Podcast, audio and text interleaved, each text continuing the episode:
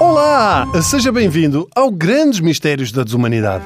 Esta semana, dedicado à sociedade dos efeitos que pode provocar. Hum. Dedicado ao cannabis legalização. Mau! Dedicado aos efeitos que a legalização da sociedade pode provocar na. Ai!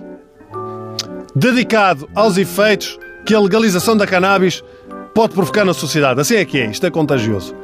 Mas estudamos isto porquê? Porque há efeitos, sim, e muitos, e, e muitos. A maior parte das pessoas é que ainda não pensou nisto. Porque realmente tem uma coisa que ocupa tempo e que se chama vida. Mas este tema já foi alvo de estudos e se Portugal decidir um dia legalizar a cannabis para efeitos recreativos, pode dar-se a consequência de os próprios cães começarem a ficar pedrados. Não estou a gozar. Isto é verdade e eu passo a explicar. De acordo com o Hospital Veterinário do Colorado, o número de cães afetados pela marijuana quadriplicou desde a sua legalização. O hospital trata uma média de 5 cães pedrados por semana. Mais do que uma disposição, os donos desconfiam quando os cães começam a miar ou quando atiram um pau para o cão ir buscar e ele volta a fumá-lo.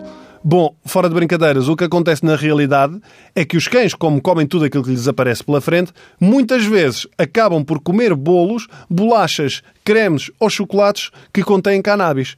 O mais curioso é que o chocolate faz bem pior aos cães do que a marijuana. Mas não é só o número de rafeiros que aumenta nos hospitais, mas também o número de crianças que vai parar às urgências. Se calhar do veterinário, porque alguns já vão pensar que são cães. E vão também pela mesma razão, porque comeram um bolo ou um chocolate com substâncias que fazem rir. E isto é bom! Calma, eu não, eu não, é bom, não é bom os miúdos andarem pedrados. É bom porque antes da legalização isto acontecia e os pais, por medo de serem presos, não levavam os filhos ao hospital e ficavam com o miúdo em casa à espera que passasse o efeito. Havia de ser bonito. João Pedro, para de desgravatar a terra dos vasos, não és um coelho, isso não é uma toca. João Pedro, o sutiã da tua mãe não é uma fisga. João Pedro, as pestanas não são para arrancar, olha, agora parece um boneco de cera.